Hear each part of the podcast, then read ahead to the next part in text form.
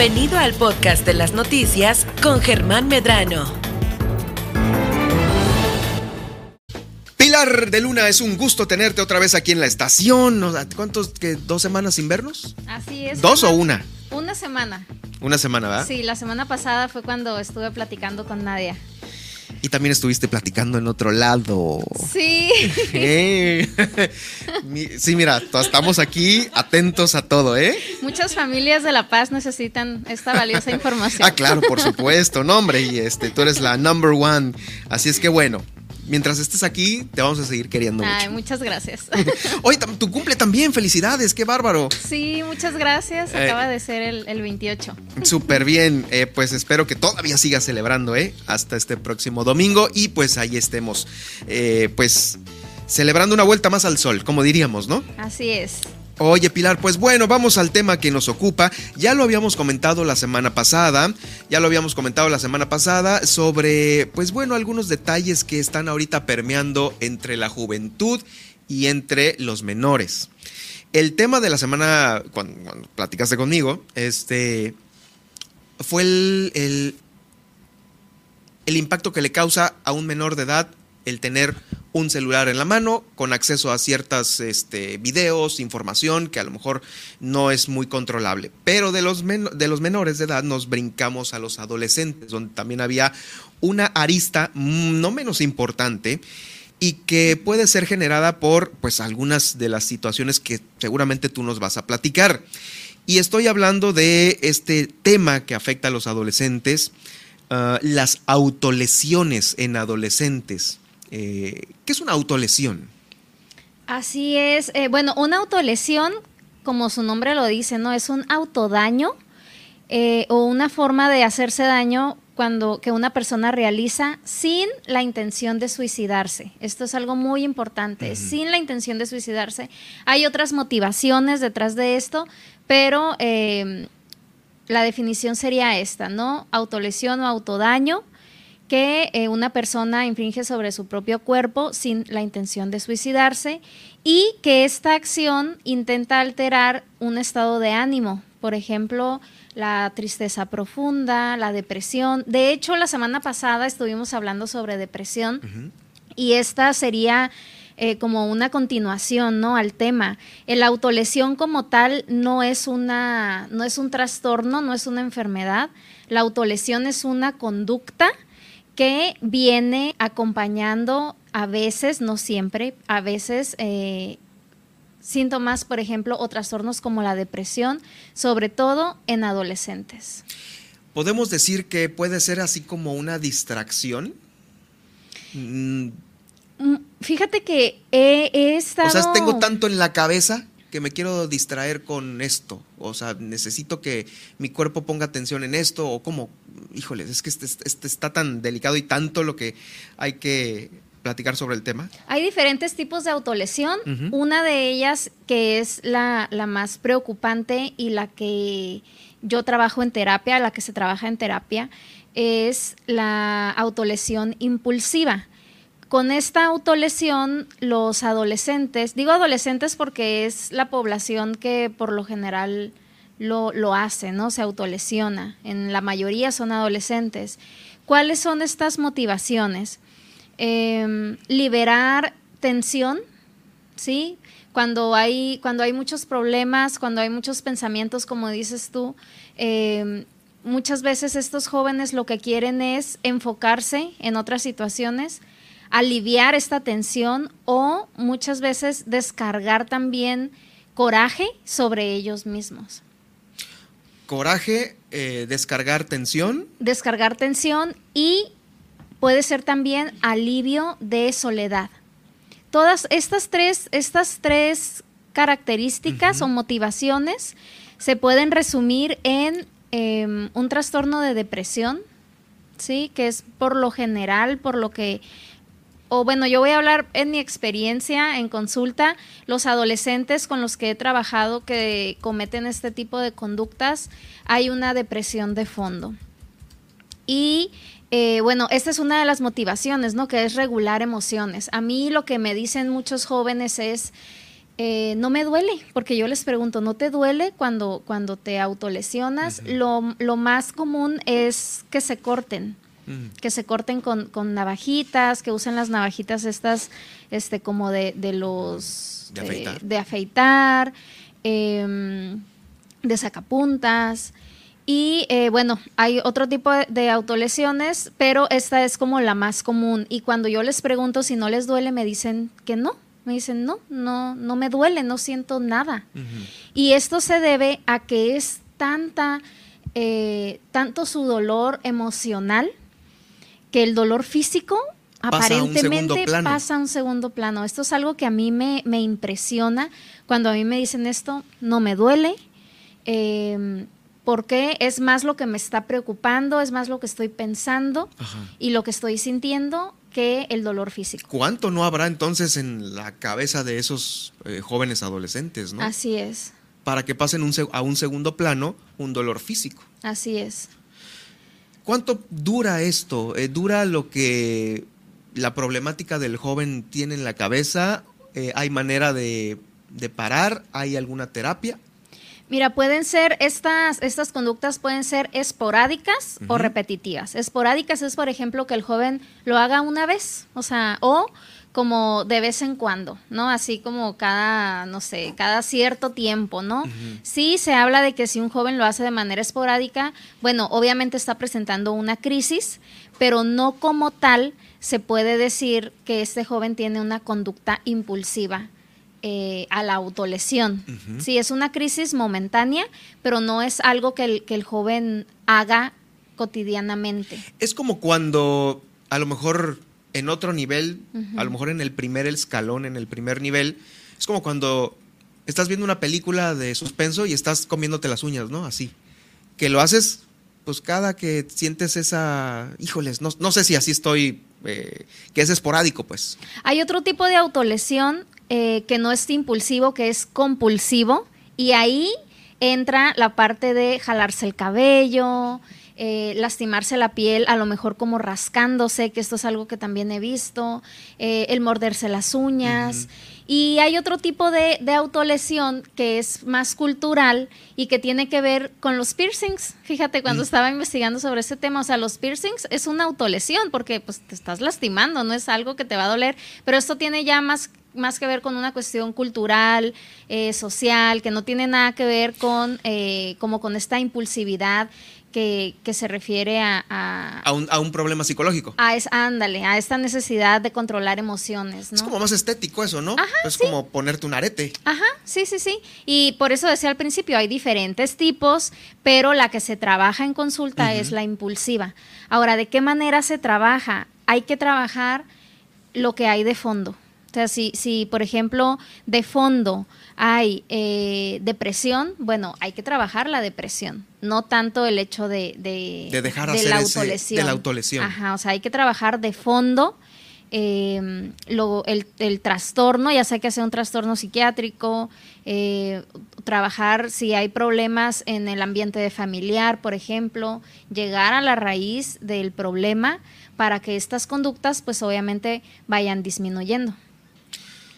Podemos decir que eh, esta situación uh, ya, si no se cuida o no se trata, es un preámbulo para un suicidio.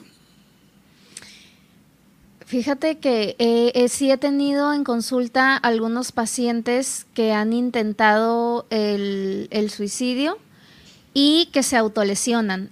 Y por otro lado, también he tenido pacientes que solamente se autolesionan y que me dicen que por su mente nunca ha pasado el suicidio, porque mm. como tal, la meta, la meta no es esa, la meta es eh, dejar de sentir dolor emocional por medio de, oh, esta autolesión, ¿no? Y una vez que, y una vez que se lesionan, pues esta es como una anestesia, entonces me lesiono y en ese momento ya me siento bien. ¿Sí? Entonces no, no es como tal la, la Pero meta. Se siente bien en el momento. En el momento. Porque el tema queda todavía vigente en la cabeza. Así es, si no se trabaja así.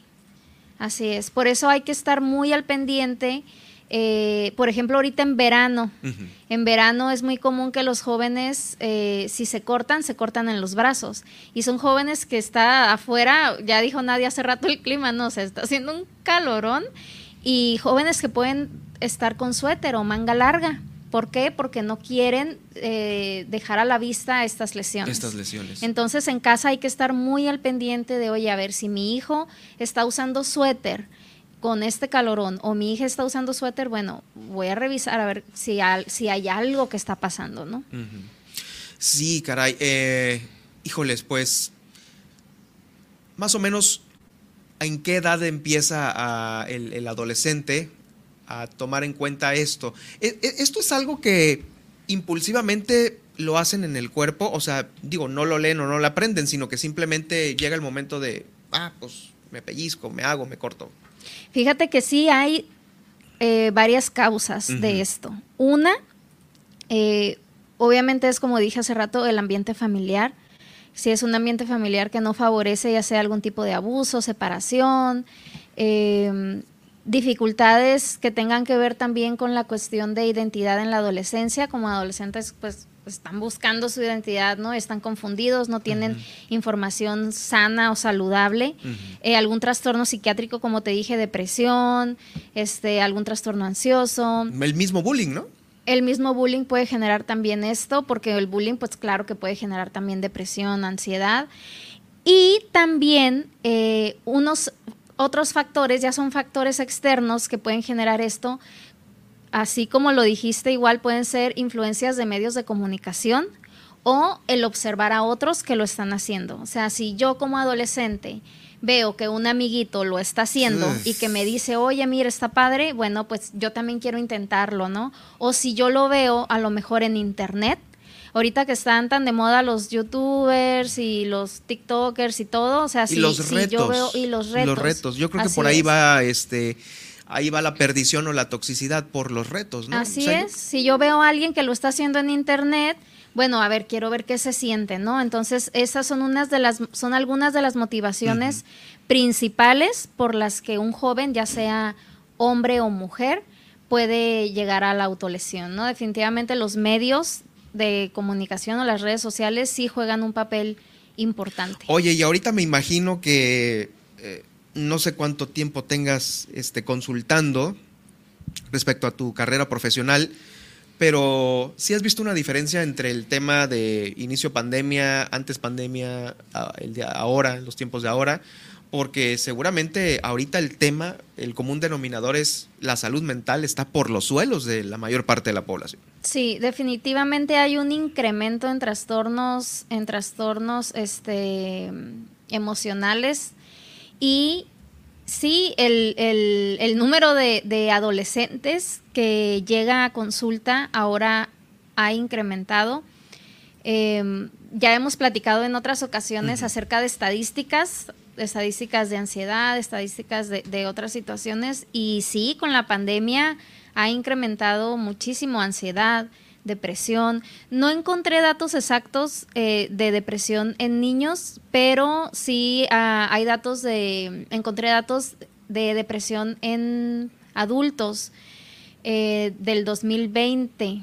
Sí, del 2020.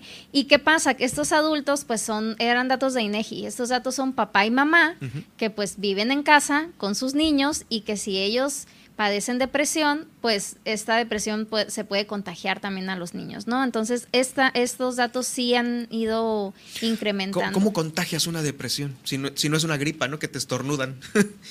¿Cómo contagias? Porque la depresión es, es un trastorno que tú vives, que presenta ciertas conductas, que tu estado de ánimo ¿Cómo, ¿Cómo llega, por ejemplo, alguien, este, por ejemplo, llega alguien aquí, ¿no? Y llega alguien sonriendo, ah, pues automáticamente tú también sonríes, ¿no? Y esto es algo que se llama neuronas espejo. Las neuronas espejo eh, es, es, son neuronas que nosotros tenemos y que reflejan Cómo, cómo, lo que yo veo del exterior, cómo se siente el otro. Si yo estoy en un ambiente familiar como niño y, veo que mi mamá todo el tiempo está, por decir así, acostada, que no se quiere arreglar, que está de mal humor, que está triste, que la veo llorando, que la veo que, que no se pues todas las conductas, ¿no? Que aletargamiento, eh, que no se relaciona con otras personas, que no quiera salir.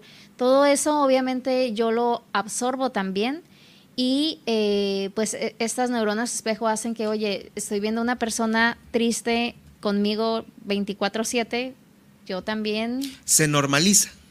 Se normaliza y eh, también, digamos que también son patrones familiares son patrones familiares. Eh, igual en el consultorio veo muchos casos de adolescentes con depresión y que si profundizamos poquito, por ahí los papás en algún momento tuvieron también alguna situación de depresión. Mm. donde estuvieron presentes los... Donde, sí, claro, donde los niños estuvieron presentes. Hay una edad de, mayor absorción de ese tipo de, de situaciones, ¿no? En los pequeños, ya ves que dicen, no, es que de tal edad a tal edad es cuando absorben todo, ¿no? Y les queda como que grabado en su niño interior. Ay, fíjate que, en cuanto a esa información, yo diría que todas las edades son muy importantes, todas. Porque a, a, diferente, por ejemplo, un niño de un año, que podemos decir, él no se va a acordar de nada porque está bien chiquito, ¿no? Pero un niño de un año que está llorando y que no se atiende ese llanto, es un niño que va a crecer con eh, inseguridad de, híjole, pues mi mamá no vino cuando yo estaba llorando, entonces a lo mejor ahora yo voy a tener un apego, un apego ansioso, no me voy a saber relacionar más adelante con mis papás.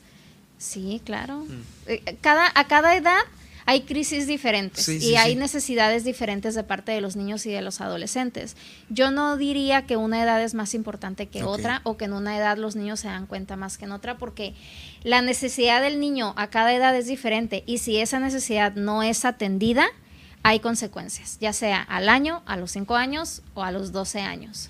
¿Hay alguna situación que permee más dentro de todas las consultas que has tenido eh, sobre eh, las autolesiones con muchos adolescentes o, padres de familia, madres de familia que te pregunten, oye, es que mi hijo se autolesiona y que sea un problema reiterado aquí en, tu consultorio en La Paz? O sea, separación, bullying o violencia. Eh, eh, ¿Cuál es el motivo de esa autolesión? ¿Hay algún común denominador? Sí, sí, definitivamente la, el ambiente familiar, el ambiente familiar juega un papel muy importante porque, por ejemplo, en caso de que un joven, vamos a suponer, ¿no? Que un joven ve, ve este tipo de imágenes en redes sociales, pero es un joven que se le ha transmitido eh, amor, seguridad, confianza, eh, que tiene una relación sana con sus papás, pues por mucho que él vea un video en redes, él no lo no lo va a hacer ¿Por qué? Porque él se siente seguro, se siente feliz. No quiere decir que su vida va a ser perfecta, porque ninguna vida es, pero sí que eh, va a sentir esta seguridad por parte de su familia. Cuando el ambiente familiar es inestable, eh, y cuando digo inestable no me refiero nada más a una separación, o sea, cuando no hay reglas fijas, cuando no hay comunicación en la familia, cuando, cuando el niño no sabe qué esperar, a lo mejor eh, por, por, parte de sus papás, porque no todo el tiempo sus papás han estado presentes emocionalmente. Eh, a esto súmale la etapa crítica de la adolescencia de búsqueda de identidad, búsqueda de sentido, de, oye, ¿quién soy yo? ¿A quién me parezco yo? ¿Qué es lo que voy a hacer?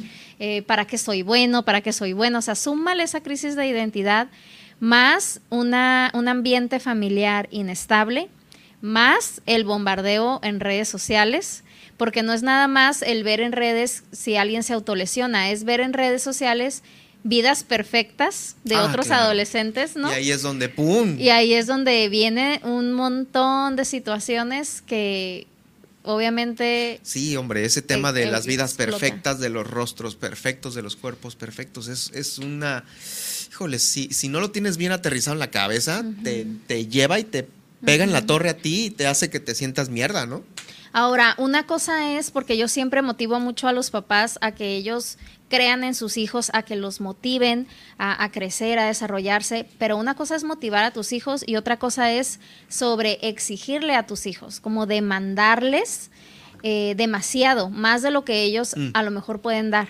¿sí? Entonces muchos niños o jóvenes se sienten saturados, se sienten que no, que no cumplen con las expectativas de los padres cuando los padres son demasiado exigentes. Y ahora vas a clases de inglés, y ahora de ballet, y ahora la escuela, y la tarea, y, y, ahora la fiesta. Y puros dieces, y entonces todo mm. esto, y tienes que ser perfecto en todo. Entonces, la sobreexigencia por parte de los padres es otro motivo de que eh, los jóvenes crezcan con eh, algún síntoma de depresión o de ansiedad. Yo creo que sobre ese tema vamos a a lo mejor hablar la próxima, la sobreexigencia hacia los menores, porque no nada más los papás te sobreexigen, te se sobreexigen los amigos para ponerte al, nivel de ellos, te sobreexigen en la escuela. Y quién sabe si tú mismo te sobreexijas, ¿no? Ah, claro. Que es la pues ahora sí que la, mayor de las perdiciones sería, ¿no?